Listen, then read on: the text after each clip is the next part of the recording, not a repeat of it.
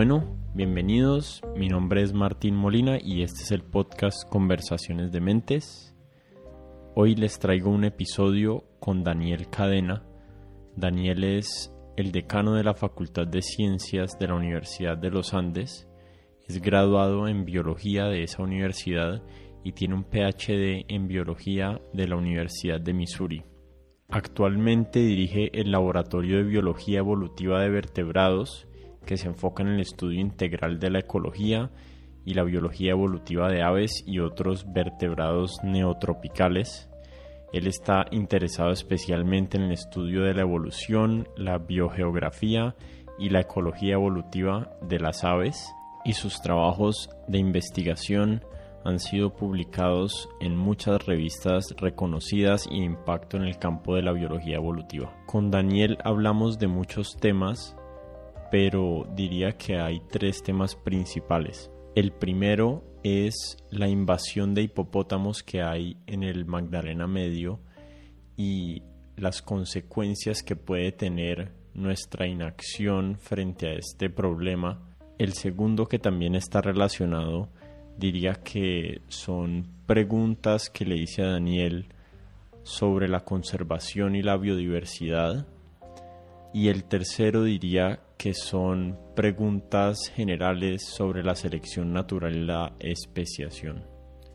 Los invito a que escuchen la conversación entera porque Daniel es una persona fascinante que tiene un amplísimo conocimiento acerca de los temas que conversamos hoy y como siempre también los invito a que se suscriban al podcast y busquen otros episodios que pueden ser de su interés. Y también si me quieren seguir en redes sociales estoy como arroba codementes en Instagram, en Twitter y en Clubhouse. Y sin darles más vueltas les dejo mi conversación con Daniel Cadena.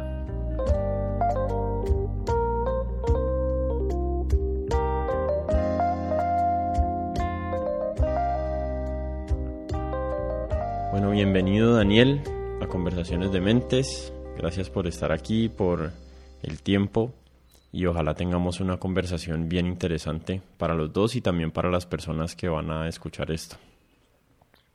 Hola Martín, mil gracias por la invitación. Es un gusto estar acá eh, y yo creo que vamos a tener una conversación bien interesante sobre varios temas. Listo. Eh, inicialmente llegué a tu trabajo porque una amiga me compartió un artículo que escribiste sobre el problema de los hipopótamos en la cuenca del Magdalena Medio y después de eso he estado leyendo las publicaciones en las que has participado, pues como ya más literatura académica y me he encontrado unas cosas súper interesantes, entonces espero que podamos agotar sino todas las ideas que me interesan, al menos la mayoría. Ojalá que le alcancemos a llegar a lo más posible. Listo. Entonces, eh, para arrancar hablando sobre el tema de los hipopótamos, pues yo estaba pensando hacer un breve resumen. No sé cuántos conocerán la historia, pero la historia de los hipopótamos así de manera sucinta es que Pablo Escobar en la década, de los 80, creo que en 1981, trajo a Colombia cuatro hipopótamos, un macho y tres hembras, a su finca o hacienda Nápoles y después de que Pablo Escobar murió y esa hacienda quedó abandonada, varios de los animales, porque él no solo trajo hipopótamos, sino que trajo elefantes y un montón de otras especies que me imagino que en su mente eran exóticas. Varias de, o la mayoría de esas especies las terminaron moviendo a zoológicos o se terminaron moviendo y los cuatro hipopótamos quedaron ahí como de manera, no sé si abandonados, pero quedaron libres en, en una finca gigante. Y esos cuatro hipopótamos hoy en día se han convertido en 70 individuos que yo hice un cálculo ahí rápido y es un crecimiento del 7% anual promedio, pero me imagino que esa tasa de crecimiento ha ido incrementando entre más individuos hay, más oportunidades de, de reproducción hay. Y para contextualizar a las personas de por qué este problema se puede volver grave, al menos en términos cuantitativos, si de aquí a 20 años la población sigue creciendo a una tasa del 10%, habrían aproximadamente 470 hipopótamos, pero eh, investigando encontré que hay unas predicciones tal vez por encima de, de lo que es real, pero si la tasa del crecimiento se vuelve el 14,5 o el 15%, en 20 años van a haber 1000 hipopótamos, en 30 años van a haber 4000 y en 40 años van a haber 15000. Eh, comparativamente hay países africanos donde el hábitat natural de este hipopótamo únicamente hay 20.000 individuos, o sea que en 40 años ya nosotros tendríamos casi que una población de un país de donde es endémico eh, esta especie. Eh, no sé si quieras hablar tal vez ya más específicamente de las consecuencias como ecosistémicas de tener todo ese montón de individuos en un área del cual no son endémicos, eh, tal vez explicar qué es una especie invasora y por qué se consideran los hipopótamos una especie invasora y realmente cuál es el problema de que crezcan y se vuelva una población tan grande en un ecosistema o hábitat como el Magdalena Medio. Bueno, el problema de los hipopótamos es un problema muy complicado y una de las cosas es que tenemos que trabajar con información imperfecta. Eh, hay ecólogos que han hecho, digamos, el ejercicio que tú estás describiendo ahorita de, de, una forma un poco más formal, tratando de proyectar el crecimiento de la población de estos animales. Para empezar, ni siquiera sabemos bien cuántos hay ahora, podrían ser entre 80 y 100. Eh, y estos ecólogos lo que han hecho es usando una serie de, de modelos de crecimiento poblacional que implican hacer una cantidad de supuestos han tratado de proyectar la situación hacia el futuro. Eh, lo que es claro, digamos, tal vez los números que mencionaste de 40.000 o algo así me parecen muy grandes, pero ellos sí, digamos, han proyectado que en unos escenarios realistas es probable que en menos de 40 años haya más de 1.500 animales y se extiendan por algo así como 13.000 eh, sobre 13.000 kilómetros cuadrados en la cuenca del Magdalena, que es un área gigantesca. Entonces, esto es un problema porque efectivamente los hipopótamos pues están creciendo y este fenómeno de crecimiento poblacional es exponencial, es decir, la, la, tasa de crecimiento incrementa con el tiempo conforme más individuos hay. Y el lío es que pues Colombia como no es su hábitat natural, eh, ellos aquí no tienen competidores naturales, no tienen depredadores, el ecosistema del Valle del Magdalena es perfecto para ellos, en África las poblaciones están controladas por cosas como sequías, que en el Valle del Magdalena no tenemos, eh, ellos tienen depredadores en África, los leones y cocodrilos se comen al menos a las crías y aquí no, no hay nada de eso. Entonces esto está, eh, tiene todo el potencial de, de, explotar, llamémoslo así, demográficamente. Entonces son una especie invasora en el sentido de que son una especie que no es nativa de este ecosistema y que se establece, se expande y crece convirtiéndose en un problema. ¿Por qué decimos que es un problema? Pues por varias razones. Una es que estos son animales se consideran por aspectos básicos de su biología eh, como lo que llaman los ecólogos ingenieros ecosistémicos. Tienen un efecto enorme sobre los ecosistemas naturales. Eh, comen kilos y kilos de, plantas al día cada individuo. Se mueven entre ecosistemas, entre ambientes terrestres y el agua. Defecan en el agua, entonces están moviendo un montón de nutrientes. Eh, en ese sentido ya es claro que pueden tener impacto sobre por ejemplo, la calidad del agua, afectando entonces especies nativas eh, que viven en los ecosistemas acuáticos, desde peces, que son fundamentales para las economías locales, eh, gente que vive de la pesca en el Valle del Magdalena, es probable que sea afectada por esta invasión, pero también pueden afectar eh, la dinámica de esos ecosistemas afectando la fauna nativa, que aquí tenemos un montón de animales nativos de la cuenca del Magdalena eh, que muchas veces no figuran en la discusión, ¿no? Chigüiros, manatíes, eh, cocodrilos, etcétera, es probable que sean afectados por em, la invasión de los hipopótamos. Y el otro tema es que en el largo plazo, eh, especialmente en la medida que las poblaciones se hagan más grandes y más densas, estos animales pueden representar una amenaza directa para las personas.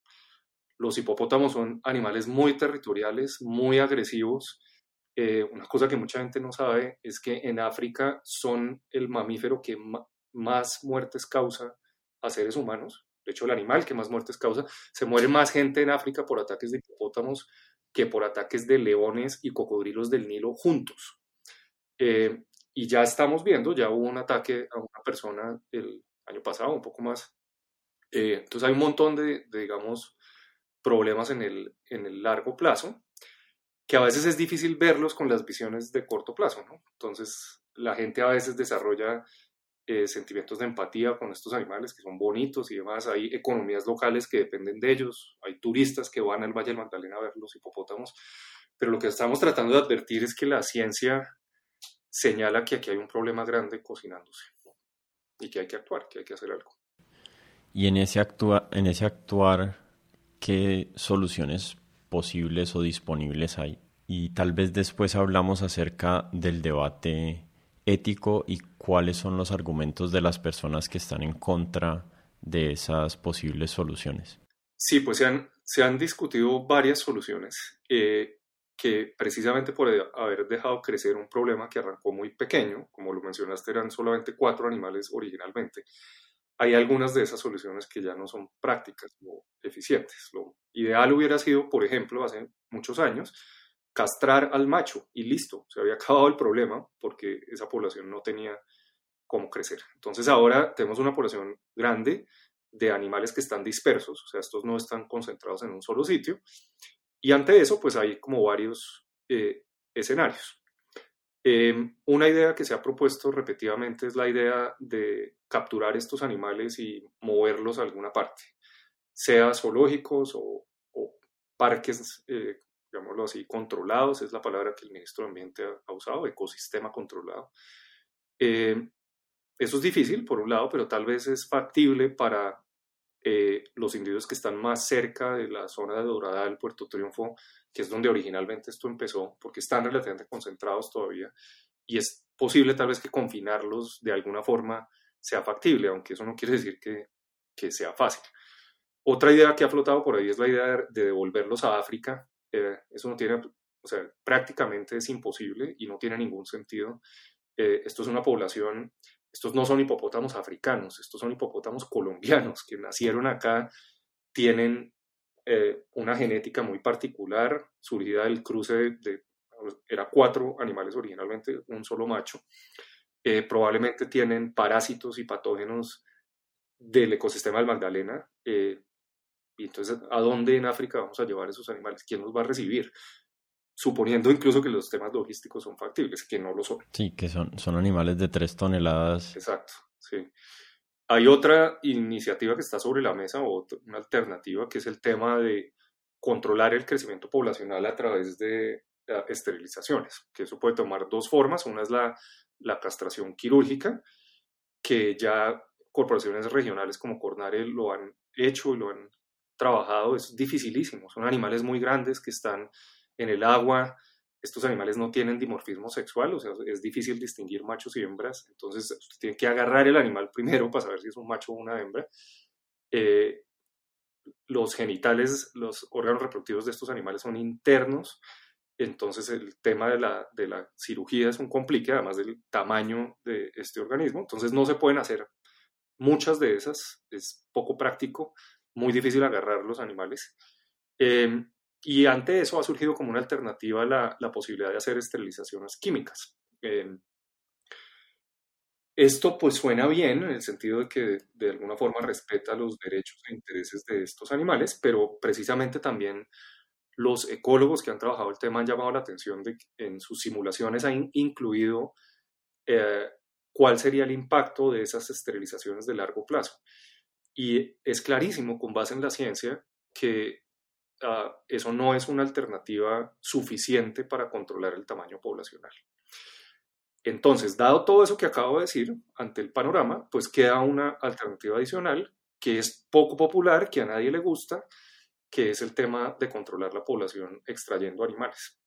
Eh, y ahí tiene que entrar a considerarse la posibilidad de extraerlos, para no usar eufemismos, a través del sacrificio. Es probable que sea necesario eh, hacer casa de control, especialmente en algunas regiones donde los animales están dispersos y además es lo que se ha propuesto como una estrategia. Em, fíjate que en llegar a esa respuesta me demoré un rato, porque los ecólogos y biólogos de la conservación que han pensado en esto, pues lo han pensado desde muchas perspectivas y han considerado las diferentes alternativas. Y, y el la situación acá no es como ha titulado la prensa y como a veces en algunos debates en redes sociales y medios se presenta como que los ecólogos quieren matar a los hipopótamos. Nadie quiere matar a los hipopótamos. Hay un problema y una alternativa de solución que es quizás la más práctica y costo eficiente. Es una estrategia mixta que incluye confinar animales, algo de esterilizaciones a nivel local y caza controlada para algunos. Eh, eso es muy diferente a decir que los ecólogos quieren matar a los hipopótamos. Y ahí podemos entonces, si quieres, entrar en la discusión ética que es complicada. En parte a mí lo que me sorprende del debate es que sea tan unidimensional enfocado en los hipopótamos y no como mencionaste anteriormente en todas las otras especies que se van a ver afectadas. Entonces, si de alguna perspectiva eh, de proteccionismo animal estamos tratando de pensar en qué es lo mejor hacer para estos individuos, pues en esa ecuación indudablemente hay que incluir todos los otros individuos, como vos mencionaste, manatíes eh, y todas las otras especies que existen en la cuenca y cómo se van a ver afectados. Si uno lo va a ver de una, de una manera como súper consecuencialista, como que cuáles son los efectos en ambos lados de la balanza, pues no hacer nada y permitir que eh, coexistan estos animales en ese entorno, no, no se puede obviar que van a tener un impacto degenerativo inmenso en la vida de otras especies, en la calidad de vida, en la disponibilidad de recursos. Em, ciertamente creo que deben existir personas que tienen intuiciones en los que no se debe hacerle daño a ningún animal voluntariamente por ninguna razón. Y pues es difícil desde mi punto de vista, participar del debate cuando existen esas posiciones, porque son muy eh, inamovibles y es difícil llegar a conciliaciones cuando hay axiomas morales tan establecidos por donde no hay forma de ceder y encontrar caminos de resolución.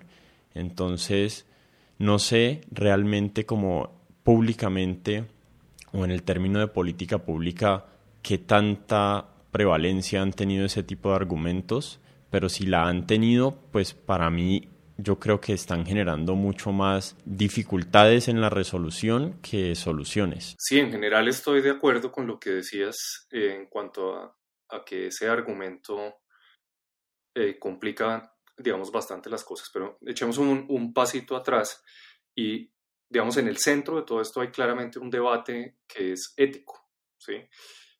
Em, y para entrar en ese debate ético, pues tenemos que recurrir a herramientas que nos da básicamente la filosofía, ¿no? Y pensar en un tema que es fundamental en esta discusión es a qué le damos valor. Y esas éticas de, de digamos que son la base del, del, animalismo a las que estabas aludiendo, básicamente lo que valoran son los derechos y los intereses de individuos. Los hipopótamos son seres sintientes que tienen intereses y tienen derechos, y de hecho no es su culpa estar en el ecosistema del Magdalena. Y hay gente que entonces valora muchísimo los, los intereses y derechos de esos organismos. Y ahí entonces ha entrado esta visión en la discusión, que es lo que se ha llamado la conservación, eh, en inglés la llaman compassive conservation, la, la conservación compasiva, que se basa básicamente en dos principios. El uno, no hacer daño, eh, y, el otro es, es la idea de que los individuos importan. Entonces, desde esa perspectiva, hay unas posiciones inamovibles muy duras eh, que tú decías, y es, es inadmisible matar un hipopótamo. Bien, pero en realidad una cosa que nosotros estamos tratando de promover al debatir esto, digamos, franca y abiertamente, es que esa posición eh, en realidad es insuficiente para resolver el debate ético, porque tenemos que pensar en otras cosas que también valoramos. Entonces, más allá de los derechos e intereses de animales individuales, está toda, que es una ética esencialmente humanista, extendida hacia especies no humanas, está toda una ética que valora, ah, ah, que es, digamos, la ética ambiental, que tiene que ver con la biología de la conservación, y valora cosas como la conservación de la biodiversidad, la conservación de los ecosistemas, la preservación de los servicios ecosistémicos, e, etc. Entonces, acá en realidad el debate yo creo que sí se puede solucionar. ¿Por qué? Porque por un lado tenemos una visión que privilegia los derechos e intereses de animales de una especie exótica e invasora, que es el hipopótamo. Y desde esa visión del mundo es inadmisible matar los hipopótamos y entonces no deberíamos hacer nada. Pero por otro lado, podemos decir, oiga, ¿y cuánto importan los derechos e intereses de los animales nativos silvestres de Colombia? Entonces, nada más ante eso, ahí yo creería que la balanza tal vez debería inclinarse hacia lo segundo. Pero aparte, ¿qué hay del valor desde la, perspectiva de la ética de la conservación? ¿Sí? Los derechos e intereses de esos animales exóticos e introducidos no pueden estar por encima de los derechos e intereses de las especies nativas de Colombia y aparte no pueden estar por encima de la conservación de los ecosistemas, las poblaciones, los servicios ecosistémicos y el bienestar de la gente que habita en esas regiones. Entonces, en realidad yo creo que el dilema en parte sí es solucionable. Pero el tema es que es difícil con la opinión pública porque es muy fácil decir, oiga, no maten a los pobres hipopótamos, la gente local le gustan los hipopótamos, pero yo creo que parte de estas conversaciones es dar ese debate ético, eh, digamos, francamente. Y yo no he visto de parte de la perspectiva, llamémosla animalista, eh, una respuesta a este tipo de argumento que me parezca convincente. Hay dos temas ahí que me, que me parecen súper interesantes. El tema de la biodiversidad como un valor intrínseco que hay que conservar. Eh, tal vez llegamos a eso un poquito más tarde, pero le pongo como una, un checkcito ahí al lado para que no se nos olvide. Y el segundo es el tema de la perspectiva local del fenómeno de los hipopótamos. Mm, ¿Qué se puede hacer las comunidades locales para que tengan como una participación más informada, no solo por su experiencia y tal vez, como mencionabas, el hecho de que hay economías que se están generando alrededor de estos hipopótamos, sino también con el, con el conocimiento y predicciones científicas sobre cómo va a evolucionar el problema y por qué es tan grave. O sea, cómo se les puede traducir esa información a ellos para que ellos también se hagan partícipes de soluciones en, en ese sentido. Sí, ese por supuesto es, un, es uno de los grandes desafíos acá, porque digamos este debate lo estamos teniendo en la academia y en los medios y lo podemos tener en una conversación como esta, ese debate ético y filosófico al que yo aludía ahorita y digamos los argumentos de la ecología y la biología de la conservación. Eh, pero un desafío es cómo llevamos eso al ambiente más local, donde algunas personas, no son todas, no perciben a los hipopótamos como un problema, han visto que esto les ha traído oportunidades, viene gente a su territorio a verlos y demás. Y yo creo que pasa por llevar este mensaje, digamos, en, términos fáciles de, digerir a las comunidades locales. O sea, tenemos que llegar allá más, más efectivamente a, a contar sobre esto, a mencionar, digamos, esta idea de que si tal vez a pesar de que en el corto plazo esto parece bueno para ellos, en el largo plazo es altamente probable que no lo sea. Y hay muchas experiencias de especies invasoras en otros sitios en el mundo en que la gente valoraba esas especies en un comienzo y luego se convirtieron en un problema y afectaron su bienestar. Em, pero sí, digamos, es, es, difícil. Y yo creo que también hay un tema más de fondo em, que tiene que ver con cómo como colombianos eh, nos aproximamos a entender nuestra biodiversidad y nuestro territorio. El público general conecta con los hipopótamos y la gente va a Doradal a ver a los hipopótamos y venden llaveros de los hipopótamos en el pueblo y en la plaza de Doradal hay una estatua de hipopótamos. Pero ¿cuánta gente de Colombia sabe que aparte en, las ciénagas del Magdalena Medio hay manatíes o chigüiros eh, u otras especies en peligro de extinción? ¿Y por qué no podemos, por ejemplo, crear esas economías locales alrededor del turismo de nuestra biodiversidad? Que la gente vaya a ver esos animales y reconozca el valor que tienen, no una especie africana que no tiene nada que hacer ahí. Eh, entonces creo que, digamos, el mensaje va, va, a muchos niveles, pero también en términos del, del, grueso de la sociedad, Colombia es este país megadiverso y yo creo que es motivo de orgullo nacional uno decir que Colombia es uno de los países más diversos del mundo, a la gente le, le gusta decir eso, pero la gente no conoce la biodiversidad colombiana. ¿Cuáles son las especies de Colombia? Los niños conocen son las especies de África y otros sitios. Eh, pregunte, el otro día hablaba con colegas, pregúntele a un colombiano promedio cuántos parques nacionales puede mencionar, digamos, pensando en el patrimonio natural colombiano. Alguien relativamente informado de pronto dice 10 o 20, pero hay 59 parques nacionales en el Sistema Nacional de Áreas Protegidas. Eh, la gente no conoce eso y entonces parte de todas estas dificultades pasan por comunicar mejor y crear ese sentido de colombianidad y el valor de lo nuestro por encima de, cosas que vienen de afuera. Hmm. Sí, definitivamente no, no había pensado en ese en ese ángulo de que realmente lo que nos atrae es como el exoticismo exterior, debe ser un fenómeno cultural muchísimo más amplio que, que obviamente existe en Colombia.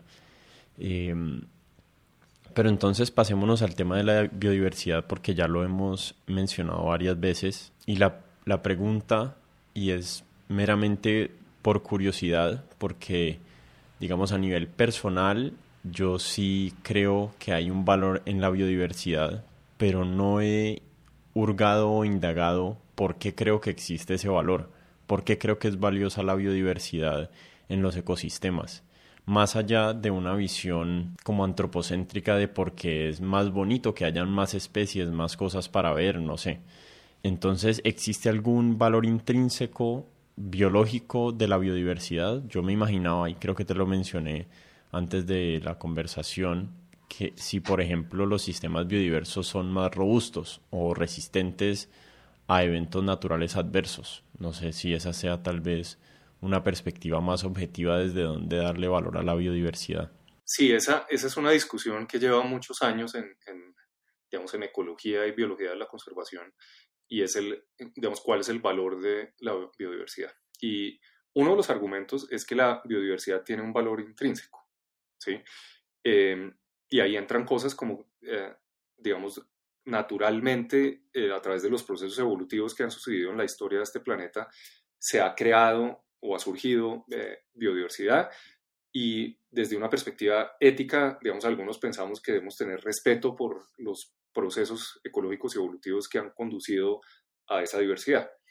Y aparte hay el tema de que lo diverso nos parece lindo y encontramos un valor estético en eso eh, y yo creo que eso pues debe estar sobre la mesa, el valor, digamos, intrínseco de, de esa diversidad. Pero también hay muchas discusiones ya, digamos, dándole la perspectiva un poco más utilitaria a la biodiversidad, ¿no? Que van desde cosas como valorar los servicios ambientales, ¿no? Entonces, volviendo al, al, tema de los ecosistemas del Valle del Magdalena, donde están los hipopótamos, pues todo ese sistema de ciénagas es fundamental, por ejemplo, para regular los ciclos hídricos, controlar inundaciones, uh, etcétera. ¿Eso cuánto vale? ¿no? El bienestar de las personas del Valle del Magdalena probablemente depende de la salud del ecosistema del río. Eh, y hay de hecho gente que está trabajando en, en, en, pensar en ponerle valor a esa biodiversidad en términos de, de servicios ecosistémicos. Pero ahí también, digamos, entran unas cosas que, pues hay que decirlas también.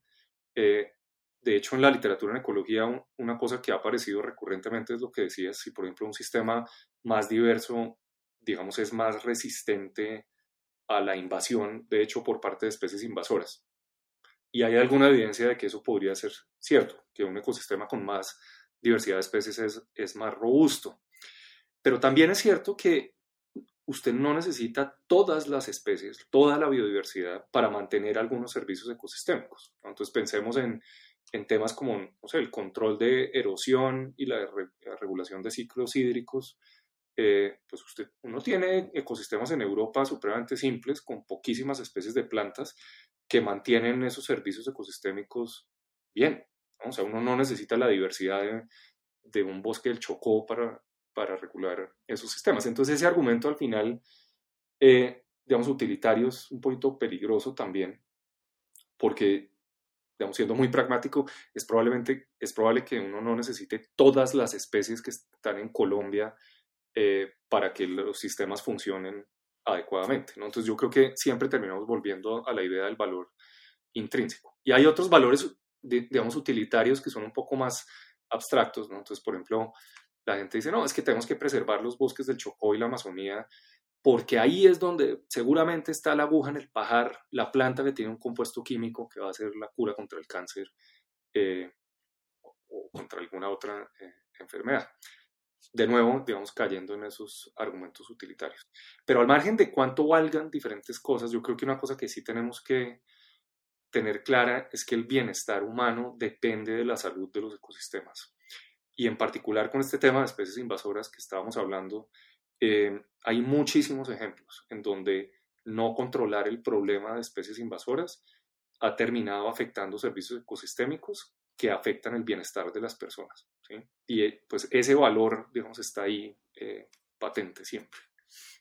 Alejándonos un poquito del tema ético y moral, hay una pregunta que no sé qué tan evidente sea o típica sea para el área de la biología evolutiva, pero es muy curioso que existan sistemas mucho más biodiversos que otros y que esos sistemas biodiversos estén más concentrados alrededor de la línea ecuatorial o del centro, digamos, del planeta ecuatorial. ¿Qué tanto entendimiento tenemos de por qué sucede esto? Y tal vez más adelante ese conocimiento de por qué se dan fenómenos de especiación como más seguidos en este, en este tipo de ecosistemas, en estos climas, ¿qué nos puede enseñar acerca de la formación de las especies?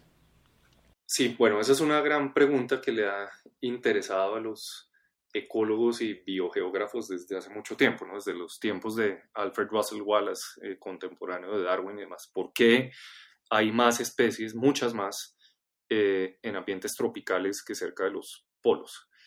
Y para eso digamos que hay como dos grupos de explicaciones, unas que son más basadas como en, el ambiente contemporáneo, que tienen que ver con cosas como la productividad. Entonces, por ejemplo, en el trópico, eh, la longitud de los días es uniforme a lo largo del año, hay más incidencia de radiación ultravioleta, llueve mucho, eso implica más productividad primaria, hay más energía, con más energía puede haber más individuos y más especies.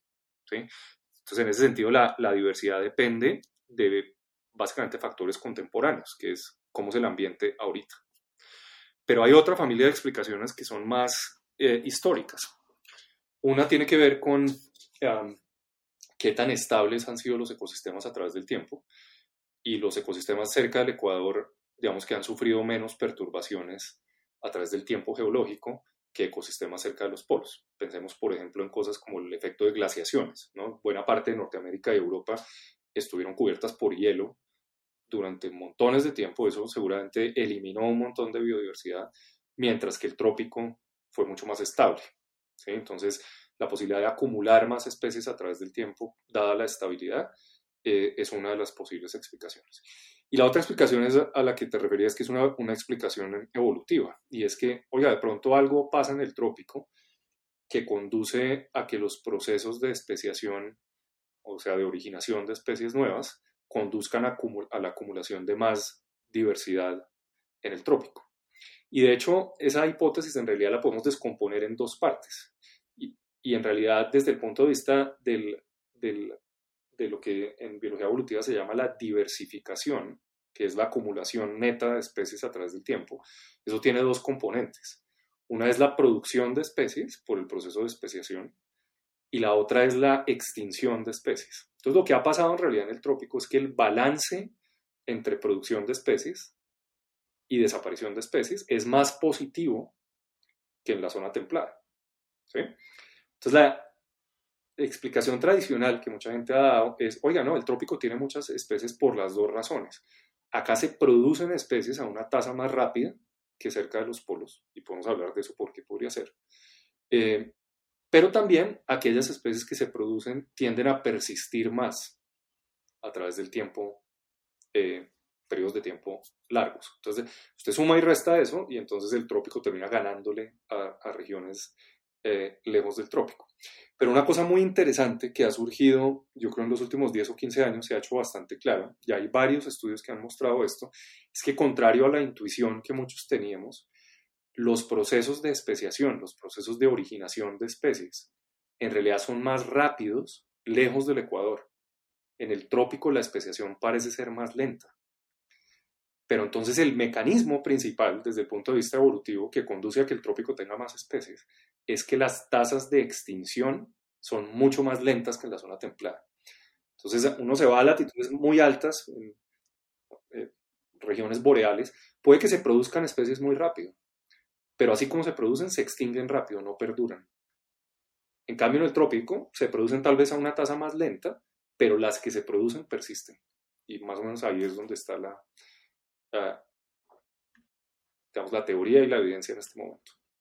Claro, pero entonces, como en vista de esa nueva evidencia que los procesos de especiación son más rápidos en zonas templadas o en latitudes más altas y más bajas, solo nos queda como explicación el tema de la conservación de especies. Y me parece curioso ambos. ¿Por qué las especies, por qué los procesos de especiación van a ser más rápidos no sé si tal vez será por la ausencia de recursos o, la, o el cambio que puede haber en los tipos de nichos a los que tienen acceso las especies, pero también me genera curiosidad porque las especies en el trópico o en las, o en las zonas cercanas al, al Ecuador también tienen acceso por medio de la migración, digamos, a diferentes tipos de ecosistemas que pueden requerir diferentes tipos de adaptaciones. Tal vez están por, por el fenómeno de la conservación, ya son nichos mucho más poblados y por esa razón entrar a, a conquistar recursos ya es más difícil. No había pensado en la explicación de la glaciación y de la conservación de, de especies siendo como el factor determinante ahí me parece un ángulo súper interesante. Sí, en relación con eso, eh, digamos, intuitivamente a uno como que no le sonaba mucho eso, pero ya viendo la evidencia, las explicaciones son, pues no son tan difíciles, ¿no? Entonces, ¿por qué se producirían más especies a latitudes más altas? Pues precisamente por ser un ambiente mucho más dinámico. Entonces, por ejemplo, aparecen, pensemos en Norteamérica, estas glaciaciones episódicas del Pleistoceno, que básicamente lo que hacían era especies que tenían distribuciones amplias terminaban separadas por un glaciar. Esa separación geográfica probablemente conduce al origen de especies nuevas, entonces la tasa de originación es rápida, pero luego viene otro ciclo y viene otra glaciación y esas especies que se produjeron se extinguen porque todo el ambiente desapareció.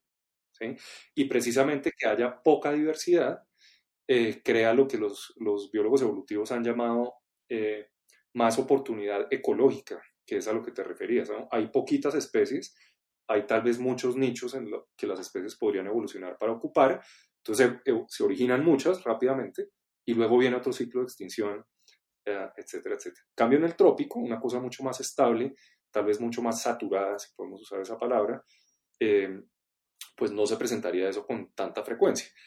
Y el otro tema es que si pensamos en la historia de la Tierra a una escala amplia, eh, los climas tropicales han existido en la Tierra por más tiempo que los climas fríos y templados.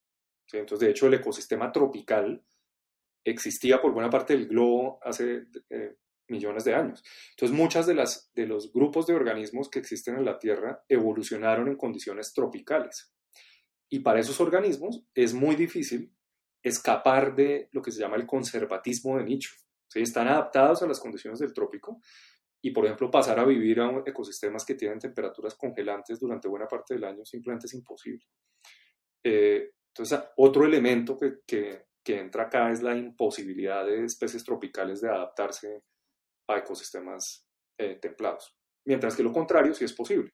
Entonces, por ejemplo, aquí con los cambios en el paisaje en el norte de Sudamérica en los últimos millones de años aparecieron, por ejemplo, los páramos, ecosistemas fríos que cuando se forman estaban vacíos.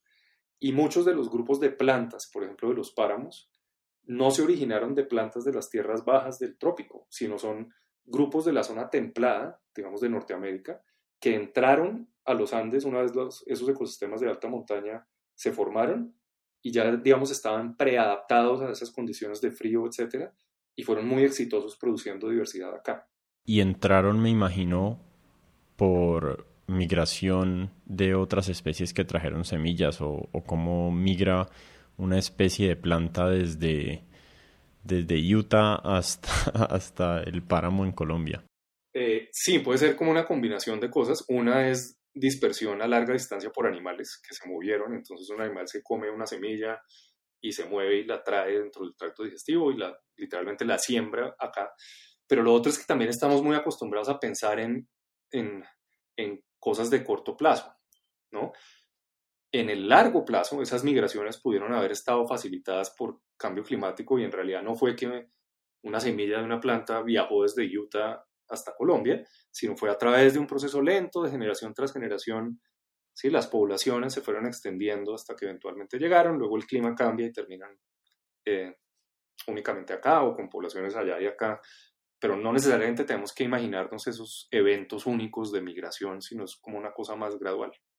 Estuve leyendo en uno de, de, los, de las publicaciones que tuviste sobre la evolución convergente de unas especies de peces en unas cuevas y estaba pensando cuando hablabas de eso si la razón, si hay ciertas especies de plantas que son muy similares a especies en Norteamérica, por decir algo, pero no es un caso de haya, haya existido migración de esa especie, sino que solamente por mecanismos de evolución convergente estemos viendo muchas similitudes entre las plantas que vemos acá en los climas templados y, los, y las que se ven allá. Sí, pues la, verdad no conozco como detalles de, no te podría decir un ejemplo así puntual, pero digamos parte de los desafíos de vivir en un ambiente como el páramo que tiene entonces alta radiación ultravioleta, altas fluctuaciones en la temperatura, a veces temperaturas congelantes, pues esos desafíos la, la evolución los puede resolver, digamos, con los mismos trucos, inventándose las mismas cosas independientemente. Entonces, no me sorprendería si hay, por ejemplo, a nivel de la fisiología de las plantas, eh, convergencias entre especies tropicales de ambientes de alta montaña y especies de la zona templada de, de ambientes eh, fríos del, eh, alpinos y cosas por el estilo.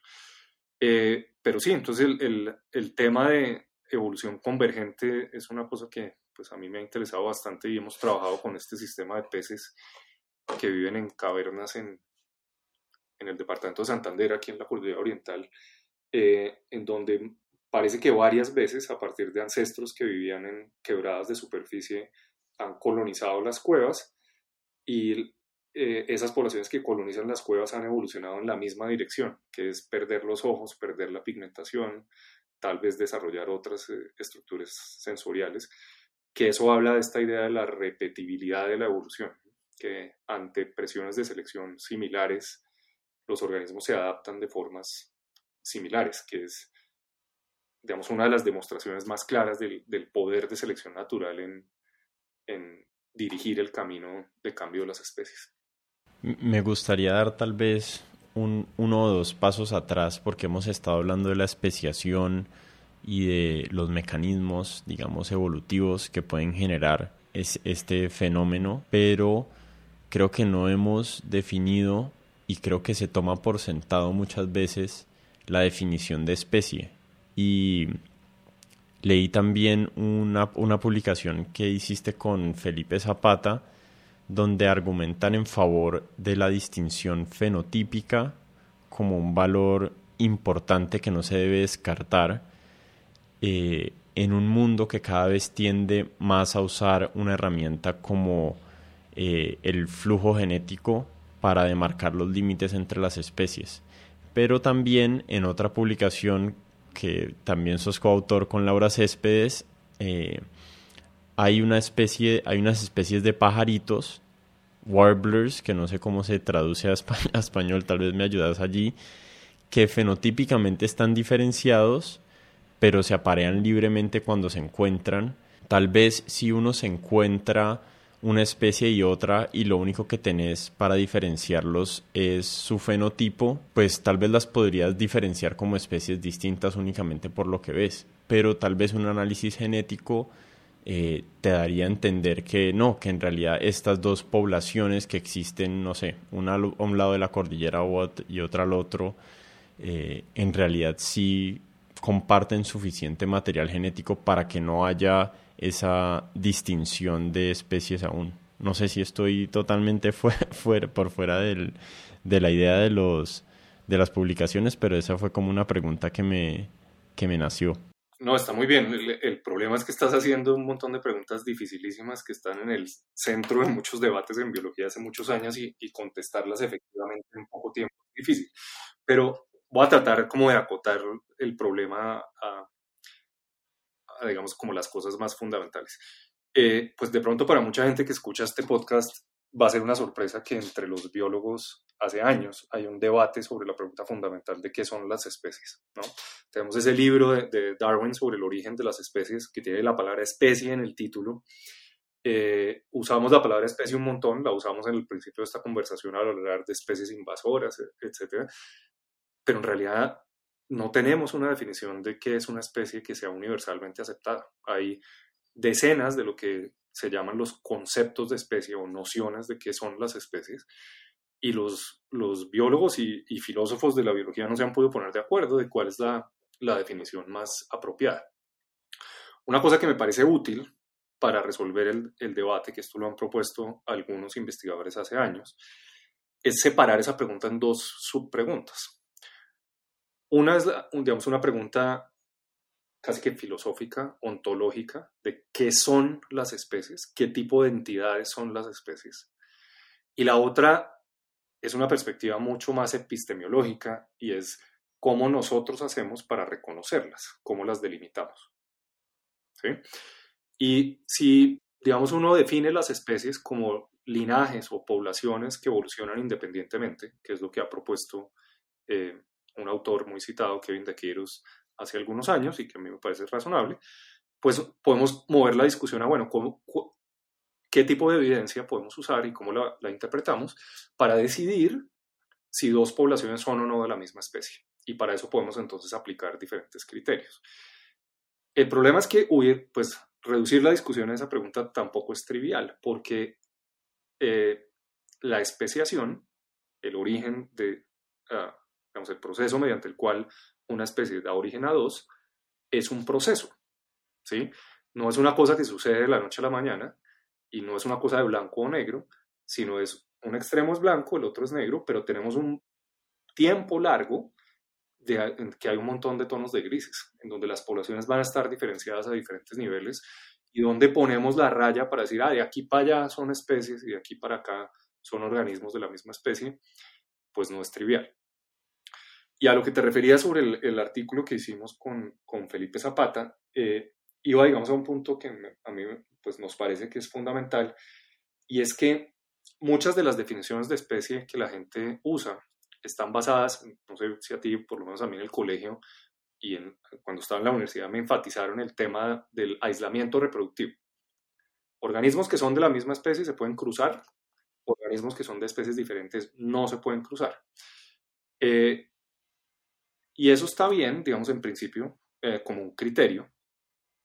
Pero una cosa que hemos encontrado a través de los, digamos, desarrollos de los últimos 20 años, donde la gente puede estudiar usando genética qué tanto de intercambio genético hay, es que muchos organismos que todos estaríamos de acuerdo que son de especies distintas, porque se ven diferente, funcionan como entidades diferentes en la naturaleza, cuando uno va y mira los genes, resulta que ellos intercambian un montón de genes. Entonces, si uno se quedara en la idea de no cruzarse como el único criterio, nos tocaría decir que son la misma especie. ¿sí? Lo que nosotros estamos diciendo en ese trabajo es, oiga, independientemente de cuánto flujo genético haya, que usted puede medir usando datos de genómica y demás, el hecho de que existan entidades que yo puedo diferenciar, que viven en el mismo lugar, ¿sí? implica probablemente que son linajes independientes. ¿sí? Y ahí el fenotipo, las características de los organismos nos dan pistas de que existen entidades diferentes a pesar de que haya flujo genético entre ellas. Y ahí el tema es que uno puede tener poblaciones que se cruzan, intercambian eh, genes repetidamente, pero selección natural puede mantener esos grupos como entidades diferentes. Si, por ejemplo, a los híbridos les va mal y los híbridos son eliminados. Entonces, lo que uno puede tener al final es que, y esto es para mí, digamos, llegar a entender esto fue muy bien iluminador a través del tiempo. Hay partes del genoma que se pueden mover libremente entre especies, ¿sí? Y hay partes del genoma que no. Entonces, selección natural actúa, puede actuar sobre partes pequeñas del genoma que pueden ser vitales para que las dos especies persistan como entidades independientes. Entonces lo que estamos diciendo en ese trabajo es, oiga, parémosle bolas al fenotipo, porque ese fenotipo nos está indicando que algo está manteniendo a esas entidades como diferentes, a pesar de que la variación a nivel de todo el genoma nos diga que son muy parecidas o que intercambian un montón de genes. ¿Sí? No sé si esto ya, ya fue demasiado técnico, pero... No, no, no, no, está perfecto, está perfecto. Eh, es la parte más interesante. Estaba pensando en otra, en otra información que compartiste en Instagram sobre un viaje que hiciste a las Islas Galápagos. Y obviamente todas las personas que nos interesa la biología evolutiva tenemos una fascinación por esa especie icónica de los pinzones de Darwin. Pero hay un dato histórico curioso y es que cuando él los estaba recolectando, y fue algo que vos también notaste en tu Instagram, él no sabía necesariamente cuando los estaba recolectando que eran especies distintas, pero la pregunta que me nace es, ya viajando a, las Islas Galápagos y con toda la información que tenemos ahorita, especialmente de estudios genómicos sobre la reproducción de esas especies y si ha habido flujo genético entre ellas, eh, ¿crees que esas, esas especies esas, esas 17 especies de pinzones tienen eh, otra vez como un valor intrínseco o algo, alguna característica muy específica que nos enseña algo especial sobre la teoría de la selección natural o es únicamente una casualidad histórica de que Darwin los usó a ellos, pero se pudo haber encontrado otra especie, quién sabe, de delfines o de otra especie mamífera con los cuales habría podido llegar a la misma conclusión. O sea, ya llegando allá y viendo los pajaritos, sí son, sí, sí le denotan a eso a uno como esa sensación de, ok, algo está pasando aquí especial o, fue casualidad histórica. Ya hay varias preguntas ahí, todas están muy interesantes. Eh, para arrancar por lo último, yo creo que es difícil contestar esa pregunta porque, digamos, yo llegué a Galápagos las veces que he ido ya cargado con este bagaje, ¿no? Entonces yo ya sabía la importancia de estos organismos y entonces sabiendo eso yo los veo y digo, oiga, claro, esto es fundamental. Si no hubiera llegado con esa información, quién sabe, ¿no? Eh, habla un poco de cómo se, se, hace la construcción, si se quiere, social del conocimiento científico. Pero la, la historia de los pinzones es interesante porque evidentemente Darwin, cuando estuvo en Galápagos, pues él no tenía mucha experiencia como colector de, como naturalista, una persona muy joven, eh, y él, por ejemplo, digamos, ni siquiera registró en qué isla recolectó cada, cada espécimen. Y fue al llegar a Inglaterra que él le mostró su colección a, a, John Gould en Londres, que Gould le hizo ver que, oiga, estos no son organismos de familias diferentes, como se imaginaba Darwin, sino todos parecen como parientes cercanos. Y fíjese que además hay unos que son de unas islas y otros son de otras, y Darwin no se había dado cuenta de eso. Eh, de hecho, hay un montón de errores en los especímenes de Darwin porque él a posteriori trató de asignar los especímenes a islas con base en lo que se acordaba, con base en lo que Wood le dijo, con base en lo que otros colectores le, dijo, le dijeron. Eh, y entonces, de hecho, es, es, interesante porque los pinzones son este icono de la teoría de evolución por selección natural, pero Darwin no ha entendido muy bien qué pasaba con ellos. Y de hecho él se fijó mejor en otras aves de Galápagos, que son los sinsontes de Galápagos, que varían geográficamente. Eh, y el argumento de variación geográfica me parece que lo hizo más efectivamente con los sinsontes que con los, que con los pinzones. Eh, y me parece que el, el surgimiento, digámoslo así, de los pinzones de Darwin como un icono de la teoría evolutiva es en realidad post-Darwin. Eh, estos animales viven en estas islas, los estudió un científico británico, David Lack, en la década de los 30, que publica un libro en el 47, creo, ah, que se llama Darwin's Finches. Es ahí donde se acuña el término de que estos son los pinzones de Darwin.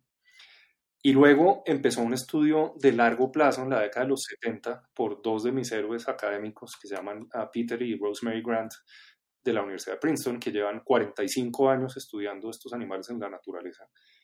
Eh, y es gracias al trabajo de los Grant que sabemos un montón de cosas acerca del papel de selección natural en el origen de especies nuevas. Eh, y yo creo entonces, para redondear y contestar la pregunta grande, que es una mezcla de dos cosas. Una, que es que hubo gente que le prestó atención a este sistema y lo ha trabajado a través de mucho tiempo.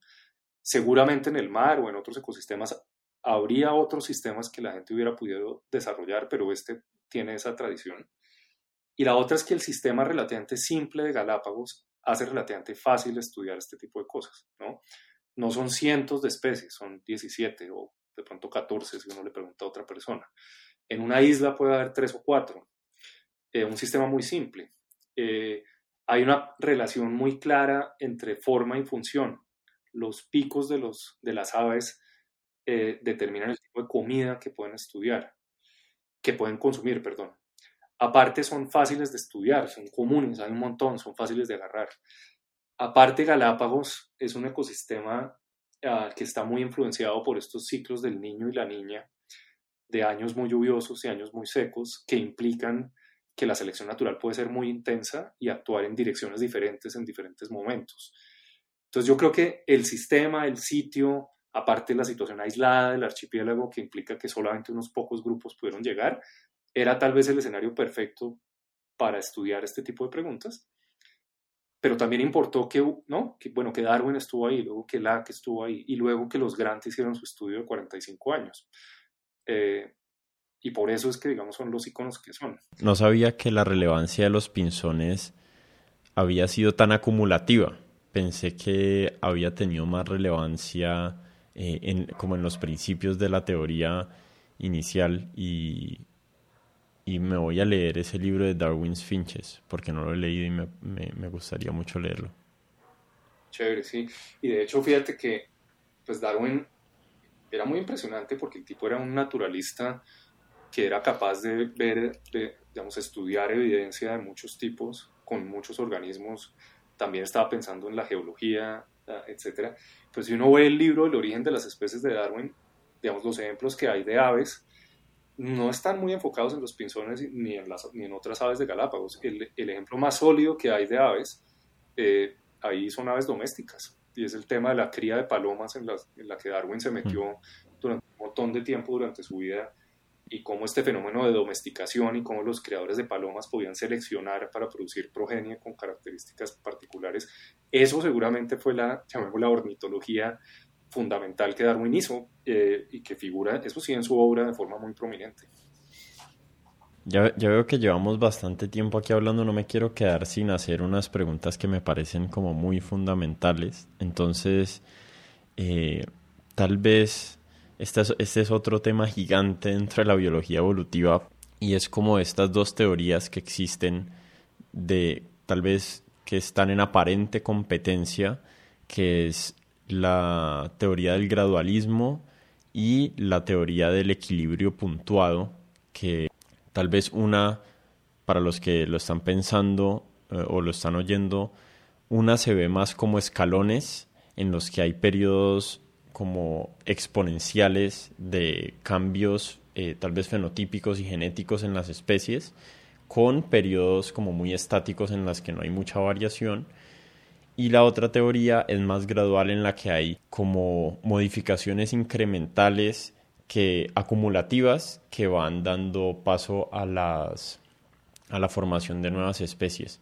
No sé si los biólogos, si los biólogos evolutivos caen de un lado o del otro de la teoría, eh, o si hay forma de verle el valor a ambas. No sé vos en qué lado, cuál te parece más atractivo, cuál te parece como una explicación que, o un modelo que nos ayude a entender mejor la historia evolutiva de las especies en el planeta.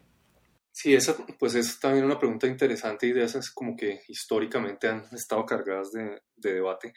Pues una de las cosas fundamentales que hizo Darwin y que, digamos, desde el punto de vista filosófico se ha propuesto que fue una de las grandes revoluciones del libro El origen de las especies, es proponer esta idea del cambio gradual, ¿no? de, de, una teoría del gradualismo como eh, explicación del cambio evolutivo. Ese, ese cambio pequeño, incremental, que extendido a través de periodos de tiempo largos puede llevar a fenómenos como el origen de las especies, pero extendidos en el largo plazo eh, puede explicar la diversidad de la vida.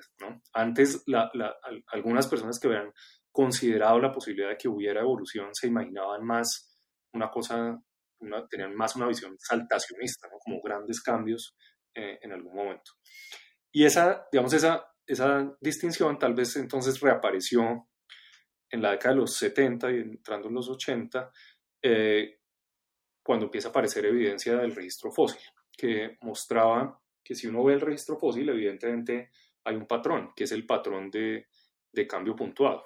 Épocas en donde los organismos parecen no cambiar mucho y luego épocas de cambio rápido seguidos por otras etapas de, estasis y demás. Y eso llevó a la propuesta de esta teoría del equilibrio puntuado o hipótesis del equilibrio puntuado, eh, que básicamente trataba de explicar ese patrón. ¿sí? Y la propuesta de Gould y digamos, las demás personas que trabajaron en esto es que uh, el cambio fenotípico se concentraba en periodos de tiempo cortos que estaban asociados con la originación de, de especies nuevas. Eh, yo sinceramente siento que eso, eh, como que tenemos un poquito de ambas cosas y no me parece que sea, digamos, un debate así muy vigente en la actualidad. Eso fue, digamos, fue especialmente polémico uh, en esa época donde, digamos, hubo la, esa división entre los saltacionistas y, y gradualistas. Eh, pero ahora yo pienso que, digamos, podemos ver evidencia un poco de todo. ¿no? Eh, hay épocas en que claramente los grupos de especies puede que no cambien mucho.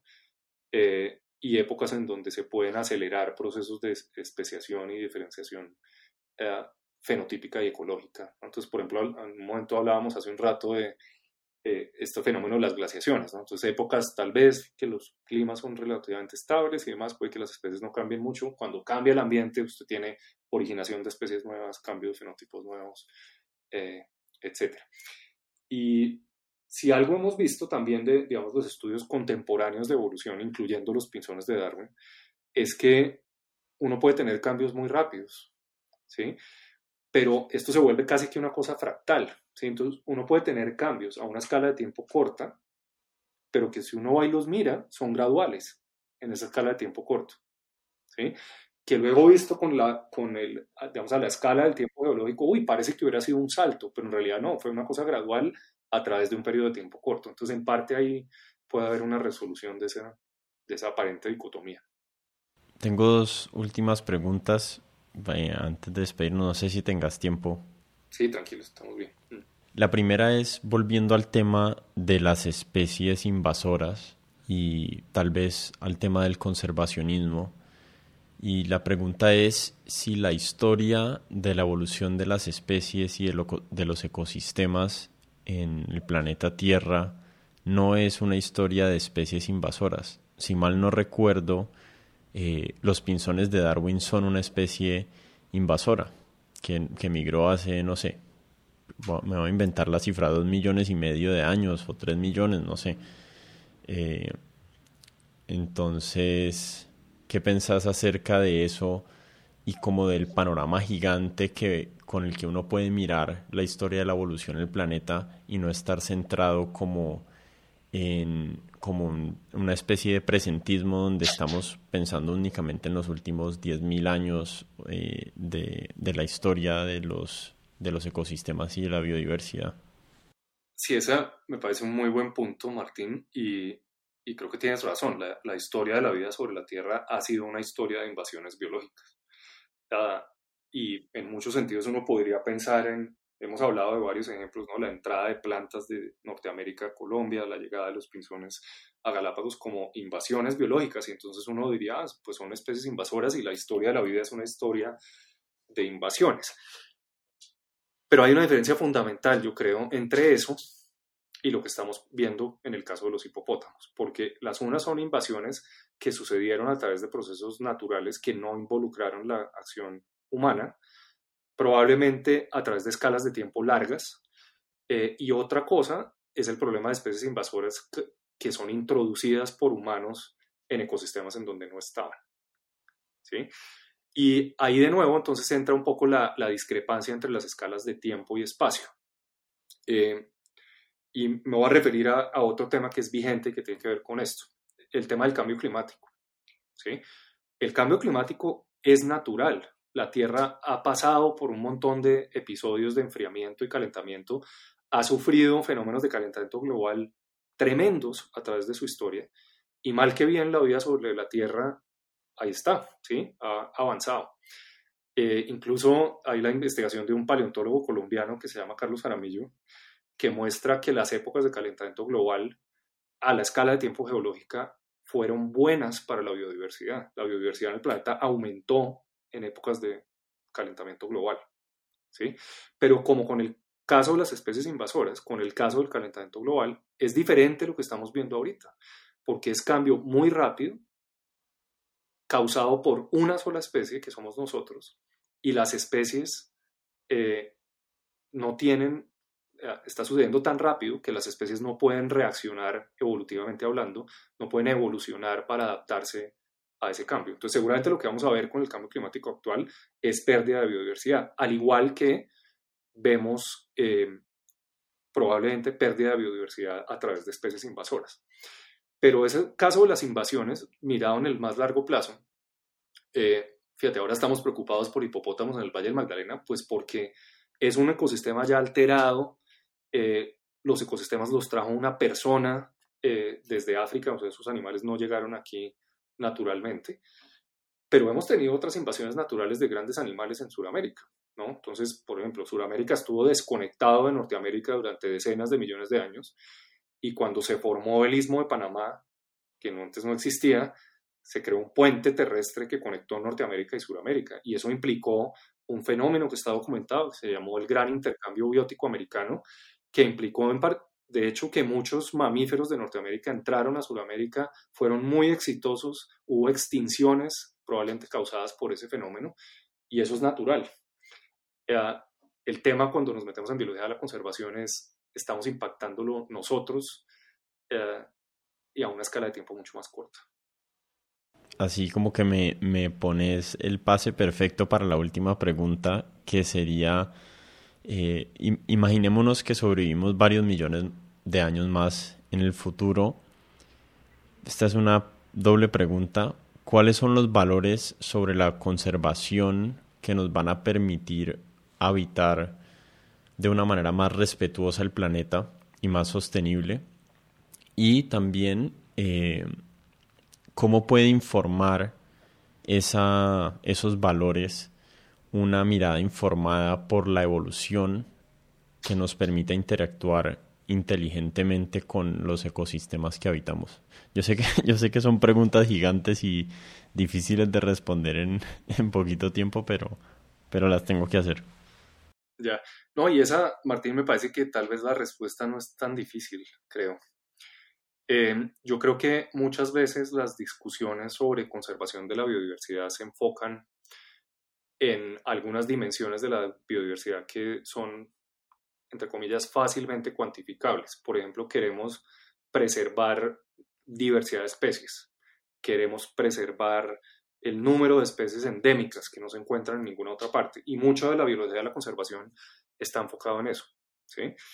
Pero también tenemos que pensar en, temas y esto, digamos, existen en políticas de conservación actuales, como por ejemplo, no tanto enfocarnos en conservar especies, sino en conservar tal vez ecosistemas.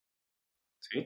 Y yo diría que la respuesta a tu pregunta eh, pasa por llevar esto a una escala más macro. Y para, yo creo que la evolución tiene mucho que decir acá, y yo diría que para digamos, poder vivir sosteniblemente en este planeta, no solamente tenemos que pensar en conservar especies o ecosistemas o servicios ecosistémicos, sino tenemos que pensar en conservar los procesos ecológicos y evolutivos que sustentan esos ecosistemas hacia el futuro. ¿sí? Si cortamos cosas como la, regulación de, de, ciclos hídricos, de flujo de energía, e, etcétera, esos ecosistemas no van a ser sostenibles en el largo plazo. Y si aparte eliminamos las, las, digamos, la materia prima para que las poblaciones puedan cambiar, puedan evolucionar como respuestas a cambios que seguramente van a suceder en la Tierra y que probablemente ni podemos predecir, eh, pues estamos condenados a que esa biodiversidad no, no tenga la capacidad de ser resiliente en el largo plazo. Entonces yo diría, y esto son cosas, pues esto no es una idea mía, hay gente que lo está proponiendo hace tiempo, pensemos en la conservación de procesos evolutivos en el largo plazo. Eh, que nos implica como, digamos, a mirar más allá de la biodiversidad ahora y pensar en la sostenibilidad hacia el futuro. No solo desde el punto de vista ecológico, sino desde el punto de vista eh, de la conservación. Entonces, ¿a qué me refiero?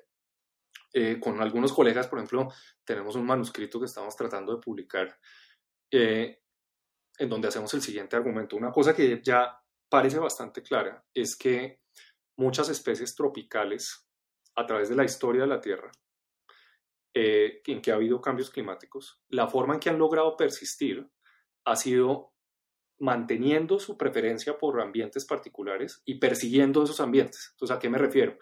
En épocas de uh, calentamiento global, que por ejemplo los páramos se mueven hacia arriba, la manera en que las especies han respondido es moviéndose hacia arriba, ¿sí?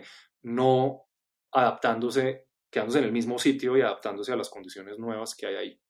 Y de hecho lo que vemos es que especies cercanamente relacionadas tienden a tener como el mismo nicho ecológico, en particular en montañas tropicales. No es como que la especie de tierra caliente tiene su pariente más cercano en, tierra fría y cerquita. La especie de tierra caliente tiene su pariente más cercano en otro sitio de tierra caliente. ¿sí? Entonces lo que hemos propuesto es, oiga, tenemos que pensar esto en el largo plazo. En escenarios de cambio climático, ¿qué necesitamos? para poder preservar esas especies en el largo plazo y los procesos evolutivos que las sustentan, necesitamos que haya conectividad entre ambientes para que las especies puedan en, eh, eh, lapsos de tiempo largos poderse mover hacia encontrar esos sitios que son eh, propicios. entonces, esta idea de que debemos pensar en, en procesos evolutivos para garantizar conservación a largo plazo, yo creo que es fundamental. Ok, quiero ser también respetuoso con el tiempo y, lo que acordamos. Eh, entonces te, agradezco muchísimo el tiempo y las ideas que compartiste hoy. Nunca he estudiado académicamente la biología evolutiva, pero me parece un área del conocimiento fascinante que creo que debe informar muchísimo más todas nuestras decisiones públicas y políticas y creo que estarías de acuerdo con eso. Pero no sé si tengas un mensaje final para los oyentes, tal vez donde te pueden seguir, porque he visto que en Instagram compartís como historias muy bacanas sobre evolución y compartís, has estado compartiendo últimamente como las publicaciones que, que se han hecho de tu trabajo. Entonces, pues nada, te, te dejo ahí el espacio para que te despidas y, y le contes a la gente dónde te pueden encontrar. Bueno, Martín, mil gracias. Pues primero para no haber estudiado estos temas formalmente, hiciste preguntas muy buenas y que me hicieron pensar bastante sobre esto y espero que la conversación sea, pues sea eh, de interés para, para tu audiencia, que creo que salieron temas muy importantes. Eh, un tema tal vez fundamental para, para mencionar y que digamos estuvo a través de toda la conversación desde que estuvimos hablando de los hipopótamos hasta que llegamos a este último tema, es que yo creo que es vital que para, digamos, las discusiones sobre problemas que afectan a la sociedad, eh, sean los hipopótamos o sea la conservación de procesos evolutivos en el largo plazo, eh, es importante ah, que las ciencias sean escuchadas. Y yo siento especialmente en el debate de los hipopótamos, eh, la posición de los científicos muchas veces es representada inadecuadamente, se cuestiona la ética de los científicos, se habla de posibles conflictos de intereses y eso lo vemos no solo con los hipopótamos, lo vimos con el tema de las vacunas con el tema de la pandemia en general, lo vemos con los temas de cambio climático. Yo creo que lo, eh, tiene que ser claro para la sociedad que los, los, científicos no tienen una agenda distinta a tratar de entender el mundo eh, y a llegar a explicaciones razonables para fenómenos que existen en la naturaleza. Eh, pues otro día podríamos hablar de si los científicos son actores políticos o no, pero el punto clave es, es la ciencia tiene que poder informar las, los debates sobre política pública y para eso es fundamental escuchar a los científicos y no representar inadecuadamente su trabajo, que es una cosa que me parece que tristemente muchas veces se hace. Em, y pues nada, yo no soy influenciador ni nada por el estilo, pero pues sí, ah, por ahí comparto cositas en redes. En ah, Instagram y Twitter me encuentran como arroba C, la letra C, Daniel Cadena. Eh, ahí hay un poco de todo, cosas personales de deporte, de a veces hasta de política, eh, pero estoy tratando, sí, como de que estos temas de nuestra investigación y cómo, cómo comunicarlos a la gente más efectivamente eh, circulen por ahí. Eso es chévere si se pueden unir.